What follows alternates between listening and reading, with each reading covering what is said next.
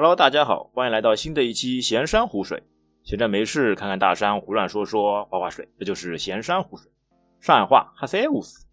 哎，这一期我们请来了一个特邀嘉宾，哎，我们的老詹，哎，来给大家介绍一下吧。大家好，大家好，大家好，今天非常高兴啊，那个上偶像的节目了，终于。大家好，大家好，我是客 气客气，咱们有偶像呢？是吧？我们也是非常敬重老詹的，老詹在某些专业方面啊是非常的厉害的。哎，这个之后我们会那个有具体的会聊会聊聊到啊。不敢当，不敢当，在在在王先生面前，我就是个小学生啊。哎，呃，这一期我们聊些什么呢？因为之前我们有做过一期说那些年的手机嘛。哎，聊好以后，我跟老詹都觉得意犹未尽，好像很多机器都没说到，而且特别是有一款经典机型，哎，黑莓。黑莓这款手机呢，可能年轻人的朋友呢都不知道，哎，但在我们那个时候啊，它属于经典中的经典，哎，是不是啊，老詹？嗯，你说这个年轻人不知道，我觉得也也也也有点过了。嗯，应该大家知道，听说是听说过，但是其实作为我们来讲，我觉得接触的也是属于比较少的，就是因为可能黑莓的特定的它的一个商业的属性，所以使得我们可能用的机会或者接触的机会会比较少，大家了解的会比较少，但知道我觉得一定是知道的。啊，对对对，因为就现在来说嘛，现在所有的市场上都已经找不到这款机型的哎踪影了。嗯，没错，因为我这个黑莓，我印象当中好像是去年吧，去年它是宣布，去年八月份的时候是宣布所有黑莓品牌的手机全部停产，那也就意味着整个黑莓手机从此退出了历史舞台。啊，对的。呃，我记得之前黑莓是不是有中国资本入驻过？是不是把把把品牌有有有有卖给中中国品牌？那我查一下啊。我们首先来说一下黑莓之前的一个历史吧。哎，黑莓呢，它之前是那个加拿大的一家公司，是那个 RIM，它旗下的一个专门做手机的一个品牌。哎，它的一个那个主要的一个文化特点嘛，或者是机型的一个特点嘛，主要是针对那个高级白领和企业人士，哎，提供一些企业移动的办公一体化解决方案。哎，特别是在那个九幺幺事件以后嘛，哎，黑莓它那个因为。那个时候九幺幺发生以后嘛，就所有其他品牌的手机信号都没有了，哎，只有黑莓这个时候信号强的优势还体现出来，所以之后呢，就在美国掀起了拥有一部那个黑莓哎终端的一个热潮，哎，大概是不是这样一个情况呢？老詹，哎，你可以跟大家再来说一说，看一看。王先生说的是没错了，但他这个说的就有点谦虚了。其实黑莓的定位就是，对吧？就适合您这种比较高端的商务人士嘛，对不对？然后不敢当，不敢当。然后黑莓嘛，就是的确就是，就我个人当年也是有，我之前跟您聊过嘛，就是有一个有一个比较比较算是梦想吧，就是左手一个黑莓，右手拿个 Touch，然后就觉得哎，看上去特别装，特别高端的样子，对不对？哎，那你为什么会有会有这样的一个配置呢？呃，其实是这样子，就是在智能手机刚刚，特别是那种触触屏手机刚刚开始。我们说盛行的时候，其实我个人不是不是特别喜欢，就是因为那时候还比较流行类似于像 M P 三、M P 四这样的东西。那我个人就觉得，哎，可能就听歌的设备就应该是听歌的设备。然后手机当时对我们大部分来讲，它就是一个通讯设备。那那时候也没有微信啊，也没有是微博啊这些东西，或者说还没有刚刚流行，还没有流行起来。所以我们用的更多的就是发短信、打电话。那其实。当时就是你可能想体现个性，体现出跟别人的不同，你想着说，哎，诺基亚用多了，三星又又不好用，对不对？啊，觉得说可不可以去去尝试一下黑莓？但是也是当时碍，对，也是当时碍于就是黑莓的价格，包括 Touch 的价格都不便宜，所以这个愿望一直没有实现，直到现在都没有实现。对，双击强强联合，哎，确实是这样。因为黑莓这个手机呢，它有个特点，其实就用过的人嘛，就感觉。总归会有些话要说，就有些情怀想要怀念，是没错。哎，有没有这种感觉？对你，你那王先生，你先说说看，你有用过吗？哎，我有用过。嗯，你呃，我之前用的是一款那个黑莓的那个八三零零，八三哎，经典那很早，对，八三零零，对的，蛮早的。那款机型它主要是什么呢？为为什么我那个时候会去想到买这款手机呢？因为呃，我。拿这个黑莓嘛，一个嘛是喜欢折腾，哎，那个时候看到黑莓，哎，觉得它硬朗的外观，哎，全键盘的设计，哎，非常有趣，就各立独行嘛。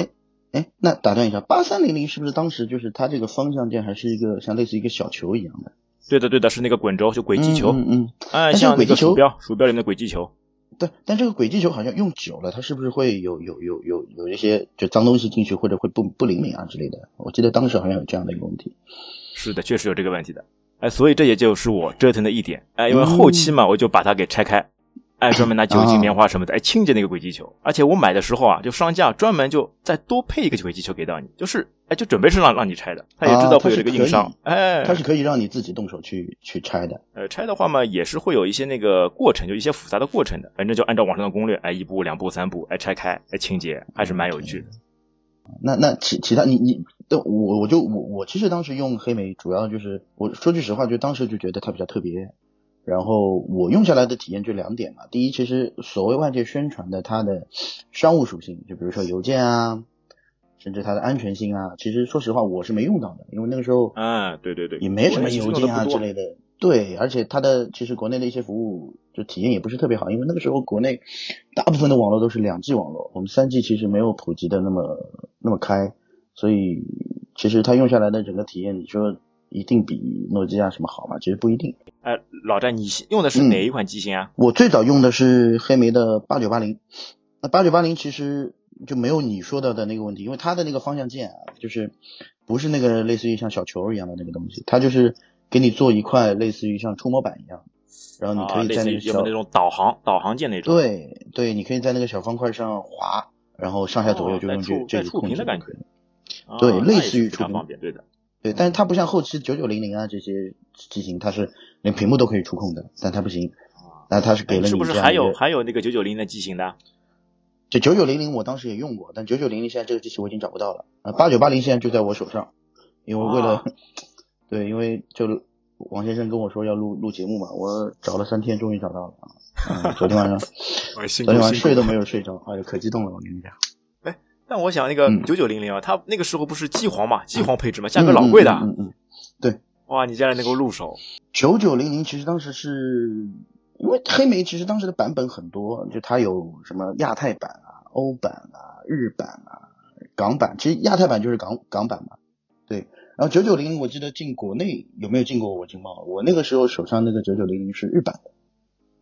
哦，日版。那哎，那你键盘什么也是日文布局的吗？日文布局的，然后他当时是，呃，我记得是好像是只能用联通的，我那个时候还当时特地配了一张联通的卡，然后真的就是体验了一下，对的，联通的 WCDMA 网络嘛，对，没错，然后我就是体验了一下，其实这个机器呢，其实大家可以去网上搜一下它的外形啊，如果如果没有接触过的话，它的边框是金属边框。然后，嗯，整个布局呢，就是比较传统的，大家印象当中的黑莓手机的一个布局，就是上面是屏幕，下面是全键盘。嗯，但它有一个特点，就是从九九零零那个时代的黑莓的这个这个全键盘手机开始呢，大部分的这个上面的屏幕也是可以触控的，就也是我们所谓的电容屏，就不是我们想象中拿一支笔去点，像类类似于电阻屏一样的，这就用用用用触点点它，它才能点得动的。那它已经变成从来没有出出过那个。就笔笔的这种这种感觉吧，好像没有。他后期有出过那个类似于就是全屏的那种手机，像是 Z 十啊，好像还有个 Z 二零之类的，他都有出过。但是好像黑莓没有没有笔，对，没有笔。这个就像那个 iPhone，iPhone 之前 iPhone 蛮像的，对吧？哎，你最好的这个触控写啊，触控笔就是你的手指，就是你的。哎，这样一个概念。不对啊，但苹果现在有笔啊，手机上没有啊。啊，对对吧？啊，这还是蛮蛮有趣的。而且对于黑莓哦，就像我们刚刚老张上说了，呃，它的一些那个缺点，对吧？呃，信号断网。其他我个人感觉啊，就还有一个缺点是什么呢？就是那个，嗯，就软件安装起来比较复杂。你有没有这样的感觉？就很多软件装不了，或者是通过很麻烦的方式，用什么电脑？我电脑上还要装一个什么专门的软件，那个好像叫那个 BB Manager 还是什么的？哎，容量又大。而且又复杂，装起来很讨厌。其实其实都是一些第三方的所谓的盗版的那个软件嘛。然后我记得其实呃我印象不深了，当时黑莓是要是是有一个是有一个网站，我们都是到网站上去把这些软件下下来，然后你还要去你的手机上去测试，装上去之后它是不是兼容你的手机。有些你装上去图标是有的，进去是完全打不开的，或者就是不适配你这个手机的。所以，就黑莓在国内去找一些比较适用它的软件，就就就就本身就比较难的，而且还有另外一个很重要的点，就是它软件确实是少啊。在我看来，其实它基本上是没有所谓的娱乐性可言的。就是我们说，嗯，黑莓的这个这个摄像头，我不知道那个王 Sir 有没有类似的感觉，就是它虽然给你标称的啊，它三百三百二十万像素的摄像头，啊其实这个摄像头其实三百二十万，这个时候还是三百二十万。对，其实包括就是它这三百二十万用到什么时候啊？我记得九九零零上应该就是五百万的，但是你跟它前面三百二十万的比起来，其实几乎没有没有你感受到特别特别有有差别的地方，所以它的这个拍照只能说是能拍，那完全你说要到了能用的这个程度的话，其实是就跟跟我们想象当中差距还是蛮大的。对，因为像摄像头这个话题嘛，我觉得我是没有话语权的，因为我那款八三零零它连摄像头都没有，那是不是很商务？不需要摄像头。八三零零是没有摄像头的，对，它没有摄像头的，因为有一批那个黑莓老款的，好像都没有配一个摄像头。哎，我也不知道为什么，就在当时其他手机都有摄像头，不管你像素高一点，像素差一点，哎，配图会配的，它那一款就没有，哎，比较有趣。那你你你对于黑莓的键盘的体验是怎么样？我其实个人对于黑莓最大的体验就是它的这个全键盘是真的真的特别舒服，以至于什么呢？以至于我现在就是虽然说现在的很多智能手机上它已经有九宫格的这个输入法了，但是我到现在其实还是用全键盘，可能就是跟当时用黑莓有关，就是我还是觉得可能用全键盘可能更舒服一点。我的感觉也确实是这样，因为黑莓的全键盘呢，它跟那个诺基亚或其他什么机型的全键盘呢，感觉上确实是有些手感上的差别的。因为它那个呢，感觉是一个键盘上面棱角分明，手感相当好，就打起来跟你那个桌面笔记本台式机呢就差不多。嗯，等于是你两个大拇指，两手的大拇指乱飞嘛，哎，在键盘上乱飞，而且完全可以起到那个盲打作用。而且像，因为它的它的全面盘会有很多的这种快捷键，因为黑莓的键盘上我记得还有那个 Alt 键。哎，对不对？嗯，有有有有。哎，Alt 键，然后配上一些其他快捷键，哎，真的，你打的文稿什么的，我觉得，哎，手指像飞起来，效果非常好。所以，所以黑莓的键盘有被誉为说就是效率最高的手机键盘。那这个其实你也不可否认，但是就还是那句话，就是黑莓这个所谓为所谓的商务性，就包括它的邮件服务等等，我刚才也说到的，这个我们可能用到的机会会比较少一点，这一点也是蛮可惜的，其实。对，确实是这样。就是说到邮件性，它的那个邮件推送嘛，其实做的也是非常好的。因为它的邮件推送就有点类似于之后就 iOS 系统它推出的一个邮件转发服务嘛，它等于是它的一个服务器，专门把这个邮件先收下来，然后再推给你的那个呃手机上面，这样就做到非常及时嘛，不用你自己的软件连上去，没错，再去收，没错没错。我的印象当中，其实黑莓后期也不是后期，就是可能二零一二一三年。就类可能就是那个那个时间段啊，具体我已经忘记了，是有和中国移动合作过的，然后也合作，对，黑莓有跟中国移动合作过的，也出过几款所谓的移动定制机的，就是我们说手机上手机上有就是中国移动的 logo 的，然后它的邮件服务好像是可以通过中国移动的邮件服务器来做支持的，但是嗯，可能合作了没有多久就就结束了，一定是有的。当时，因为为什么呢？我印象特别深呢，就是我当时有看那个呃第一部黑莓八九八零的时候，我有去过，因为当时还就上海还有的叫百思买，我有特地去百思买看过。对，百思买里面有卖那个黑莓的，我们所谓的就是大陆行货机器是有的，但是是有打上那个中国移动的 logo 的。等于是那个移动定制款。对，移动定制款。所以你其实移动所谓的移动定制款，当年还蛮流行的，有很多手机都是和中国移动去合作的。对，因为中国移动的体量大嘛，哎，机型也比较多呀。对，但有一个很大的槽点就是，那个时候其实联通的三 G 其实在我们这儿其实已经做的不错了，但问题是你跟移动合作的话，你只能还是继续用中国移动的二 G 网络，因为中国移动当时所谓的三 G 网络其实做的体验还是比较糟糕的。怎么样？因为它是一个自己的那个 TD TD 制式的 TD 对三 G，哎，那像你的那个黑莓手机，它是支持三 G 网络吗？还是只是支持两 G 网络的？哦，是支持联通三 G 的，联通啊，支持联通三 G 的。对对对，那移动的话就就还是不行。那我现在手上还拿着八九八零，我跟你说，我那找出来的，现在充电啊，居然把它给充开了。哦，那也真的是厉害，经过那么多的风雨还能开机。没错没错，有机会下次我给你带过来给你看。哎，可以的，可以的。哎，哎，你还记得黑莓它启动时候会有什么启动声音吗？像其他手机诺基亚的，哎，那个启动声音什么的，黑莓会有吗？黑莓我我刚才打开它好像没有启动声音，但是它有一个类似于，就是我们说，就现在不是不是不是 Mac OS 开机也会有一个 Apple logo 啊下面会有一个啊启动 logo，、对，它也会有，它上面就是黑莓的英文字母，然后下面就是会有一个那个启动的进度条。我刚才那个手机启动了，最起码有三分钟吧，三分钟，哎，能启动就算不错，了对能启动不错收藏。这还真的还蛮给我惊喜的，我下回一定带给你看一下。大概一呃，到现在已经有多少年了？我看了，我跟你说，我还看特地真的还看了一下订单，我这个手机是啊，我给你看啊，二零一二年四月十三号在京东下的单，嗯，在八京东年下的单，了。对，然后一个电子产品，一个手机，八九年的寿命，现在还能用，哇，非常特别神奇，然后当时买来的价格还有两千四百九十九，两千四百九，一二年两千四百九十九，是不是还是不是还可以？还是可以。但是因为那时候我好像我买的一台诺基亚也要三千块钱的，N N 七三也要三千块钱的。对，特别当时就是就他特别当时就是属于什么，就是一个黑莓手机两千多块，天呐，是不是觉得还是蛮有性价比的。就就还 OK，对对对。但是就想说，就是就是梦想最终还是没有完成嘛。就是其实梦想是有它了，再配一个 Touch，但是碍于当时 Touch 的价格也很贵，所以就没有，就就就只有这么一个黑莓的手机。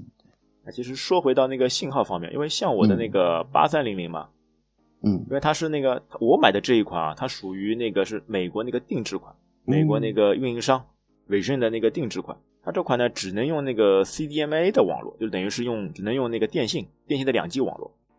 哎我记得联通应该也是有 CDMA 的，当时我们所谓的幺三三开头的好的，嗯对，好像是联通之后把那个电信的那个业务给挖过去了。哦，那我那个时候好像只能用那个 CDMA，哎，是 CDMA 两千吧？可能是 CDMA 两千、嗯就只能用电信的两 G 网络，而且因为它是国外运营商定制的嘛，嗯就这个机型呢，就直接拿到国内的不能用哦。啊、然后那个就是厂家那边嘛，走了根飞线，就机器里面啊，这个我有拆开来看过的，因为它主板上面就走了根飞线，哎，这个当时飞过去以后？这它呃它这个它等于是水货进来的嘛，这肯定不是官方的哦。啊等于是这种硬破解的方式，呃走根飞线，主板哦背后绕过来到一个芯片，哎，然后才能继续使用。哎，我那手机其实价格很便宜的，因为等于是淘过来的嘛，几百块钱吧，嗯哎，具体我不那你记得。你这个手机现在还在吗？我现在这手机应该不在了，我完全找不哦到了，找不到在哪里了。你可以找找看啊，这个现在要找一部老的黑莓手机还真的不容易了。我跟你讲确实是。那像你刚像你刚刚说的哦，你的梦想嗯对吧？一部黑莓，一部 Touch，嗯，哎，最终没有实现。哎那你后来你 Touch 有单单独有购买过不啦？有拿没有，了。从来就没有买过买过 Touch，为什么？因为后来不是就就可能大家都换了 iPhone 嘛，啊，你换了 iPhone 之后，你就觉得就同样的东西，Touch 还不能打电话，所以又会觉得 Touch 的性价比会很低啊，就到现在我就一直都没有用过。这就是你最大的遗憾。哎，但你现在有的时候你可以试试看嗯呀，你去淘淘股，哎，试试看。哎，左手一个黑莓，右手哎黑莓你反正有对吧？你到时候再去淘一个 Touch，哎，那就不是成就你的梦想了吗？这个你出去，别人你你你你你想象一下那个场景，别人会用什么样的眼光来看你？就按照现在的这个状态啊，不是这样好不好？那觉得你特立独行啊，像黑莓一样特立独行。不能，你这装的有点过了，不行不行，不能这样，是不是？其实黑莓到后面，我记得它也出过那种滑盖式的，对不对？就键盘把全键盘隐藏起来了。黑莓的滑盖式，好像印象当中有有有这么一款，但是我印象更深的还是黑莓的后来它出了那个可以兼容安卓软件的，但是好像还是基于黑莓 OS 的这个系统下面的这个这个手机，就是黑莓的 Z 系列，是它比较后期的一些，嗯。我记得话，它好像最后一款机型好像就是完全就是安卓机型，那个好像是不带键盘了，全部都屏。哦，那你说真的不带键盘了，就是你说不是黑莓它还是黑莓吗对？啊，就给人感觉就会有点不同嘛。而且很重要的一点就是，嗯，我个人是觉得黑莓之所以后来做不下去了，也跟它的比较固执有有有一点关系吧。就像诺基亚当时撑死一定要用塞班的道理是一样的，黑莓还是坚持用它的我们叫黑莓 OS，然后做到后面，因为你的体量小，所以开发者兴趣就会少嘛，对不对？对所以关键就是软件少，软件对，所以软在软件适配方面，黑莓其实包括我的八九八零九九零零都是可以用微信、可以用微博的，但是很多的版本都是从别的机型上移植过来的，啊，这个其实体验上就非常差了。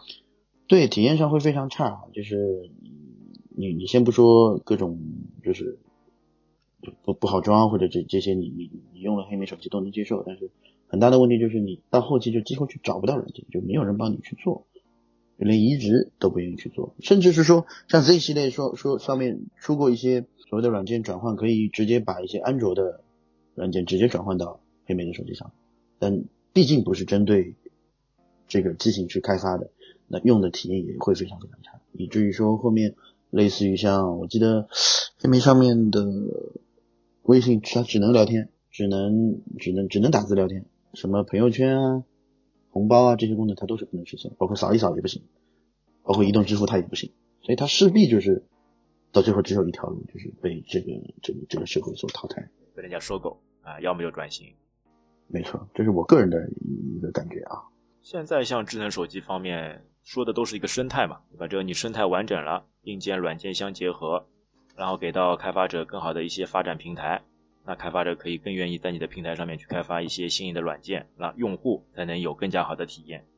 那如果像黑莓这样一直呃坚守自己的那个一亩三分地，不想去发展，不想去改进，那最终的结果大家都看到了，它已经默默的退市。没错没错，所以这个其实你现在去想想，它能够撑到，就严格意义上它撑到撑到去年就已经挺不容易的，所以不知道就后面会不会有像诺基亚一样的。会有别的资本去把这个这个品牌再复活起来，或者怎么样的？就就个人觉得，如果黑莓这个品牌，这个黑莓黑莓这个品牌如果不在的话，蛮可惜的。嗯，对，因为之前我有关注过，因为用黑莓嘛，也关注过很多的这种网上的论坛，或者是专门的一些那个博主播客，他们都有介绍过那个黑莓。呃，总体来说，就是这感觉这个黑莓的整个历史啊，或者使用体验啊，就是有一股那种哎回忆杀的感觉，就很怀念。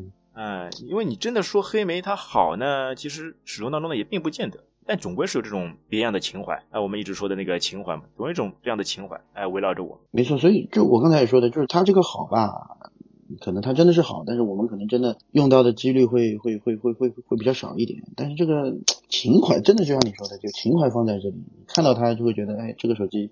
就我现在就不瞒你说，我现在在跟在跟你录节目，我还是在在在手上在把玩着这个手机，在把玩着啊。对，其实还真的是蛮精致的，特别有这种感觉。对对对，黑莓也是一个传奇的一个产品，嗯，有一段传奇的历史陪伴着我们，有过一段特别的经历跟回忆。哎，我想如果之后黑莓这个品牌，哎，如果重新能回归，还带来一些别样的机型，给到我们一些别样的体验，哎，我觉得到时候我可能会考虑来重新试试看。你有没有这样的感觉，老詹？嗯，可能就是，但是现在就是王 Sir，我们说这样的一个问题，就我现在给你一个黑莓手机，让你作为你的主力机，你能用得下去吗？我觉得只能作为备用机。我甚至觉得连备用机都没法做，因为它其实我其实我现在看它更多的是像看一个功能机一样，有可能打电话。发短信是 OK 的，但现在也没有人发短信，所以就不知道他就是就像现在你说诺基亚，他想重新做手机，他出的大部分的手机都是所谓复刻当年经典的机型的机器，然后重来一遍，就变成一个复功能机，卖你五百六百块钱，那你可能为了情怀你会去买单，你会去买一个两个，你放在家里告诉自己说我当它备用机用，但其实你能用到它多少回？对，所以说就像你聊的感觉。对，就像你聊的这个《灌篮高手》也是一样的。我们怀念的是什么？怀念的可能就是当时的那种，给大家带来的那那个年代也好，那个感觉也好。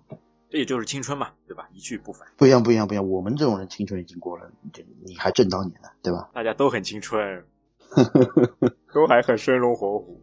哎，我还有一个情况啊，我不知道你的那个黑莓手机上有没有？就我那个八三零零嘛，它侧边。有一些那个外露的那个接触金金属点，有点像现在那个 iPad 跟键盘那些那个接触的点类似的。我一直没搞清楚这个到底是派什么用处的，你这个有了解过吧？呃，我之前有查过这个是什么，因为黑莓还黑莓手机还有个比较精髓的东西是什么？是它的那个皮套。黑莓手机其实它是有皮套的，它这个皮套你。我也不知道它是通过什么原理，可能是这跟这个金属点有关系吧。就是它正版的皮套，你套进去之后，黑莓会它自己切换很多种模式的，比如说它的勿扰模式，比比如说它的这个这个，对，你是放到皮套里，里面它开启勿扰？对，是可以去设置的。但我觉得它这个设计有点有点奇怪了。我放到皮套嘛，总归是想带出去了。哎，我放到皮套，它启动勿扰模式。嗯，对，包括你放进去之后，它黑莓不是还有比较特点的，就是它上面有个灯嘛，它这个灯给你闪的颜色啊，或者别的什么都都会有有一些有一些讲究的。但我这个具体我也后来没有具体研究过，但这个金属触点可能是跟这个有关。但我说的可能不一定对啊，可能不一定对啊。对，但我感觉其实也应该是跟这些外设，嗯，因为我之前想的话，它会不会是比如说你那个外置充电，哎，像那种嗯对讲机一样的，哎，这个直接外置充电这种类似的。但想想好像又不大会，哎，具体怎么样我们也不知道。反正嗯老詹这样一说，哎，倒也有可能跟这种外设哎相配合。我也我也只是猜的，我也只是猜的。黑莓的手机这方面做的都还是蛮有意思。对，我是没想到这个王先生也用过黑莓，对吧？这个真的是还蛮蛮蛮蛮蛮有意思，蛮蛮能聊一聊的。对啊大家都是很有情怀的人嘛，呃，用黑莓的人就感觉一碰到黑莓就就有有一些话一定要说出来。对，我记得黑莓这个东西是不是所谓美国总统当时用的也是黑莓啊？哦，对对对，那个奥巴马，对吧？奥巴马他那个白宫专门帮他定制啊，定制的一款那个安全性高的那个黑莓。就所谓安全性特别特别高的，嗯我也不知道具体高在哪里。反正这个就是这是当时对这个就是当时黑莓最好的一个广告。它后面好像还有一点，它那个 EB Message 这个国内可能用不到，但那个时候我觉得它好像是那个加密性能是最高的吧，就点对点加密性能他短信什么最高的吧。BB Message 这个我好像当时它推出的时候，最早开始只能是黑莓手机互互传消息，后来好像它有出过 App 的，也就是说，比如说你一个安卓或者说你一个苹果手机，它也能去装，但是嗯没用多久，或者说没什么人用，就导致它后面软件也就不更新了，然后这个服务也就没有。因为整个生态圈也不行了。呃，我查了一下啊，中国移动的确是在二零零六年的时候，在中国大陆地区与黑莓合作，然后引进过的第一款设备叫八七零零，这是当时黑莓和中国移动的第一款移动定制机，嗯的确是有。这也是一段很古老的历史。嗯，行，那老詹这边其他还有什么补充的吗？差不多啦，情怀就是这样了。这个再聊，其实我们也不是特别了解这个东西，我们只能去聊一聊自己对于这个品牌、这个手机用过的一些体验和感受。我们也主要就是抒发一下自己的感想，自己使用黑莓的这些经验。行，好嘞，那我们这期节目就到这边，哎、欢迎大家的收听，拜拜。谢谢王 Sir，谢谢王 Sir，拜拜。感谢您收听本期节目。如果您觉得节目对您有帮助，欢迎点赞、留言、转发，让更多的朋友知道我们这档节目。如果您对节目有任何的意见和想法，也请在评论区中留言，我们会虚心接受，积极改进。希望您可以在喜马拉雅和 Apple Podcast 以及小宇宙 App 上对我们的节目进行订阅和好评。您的支持是我们最大的前进动力。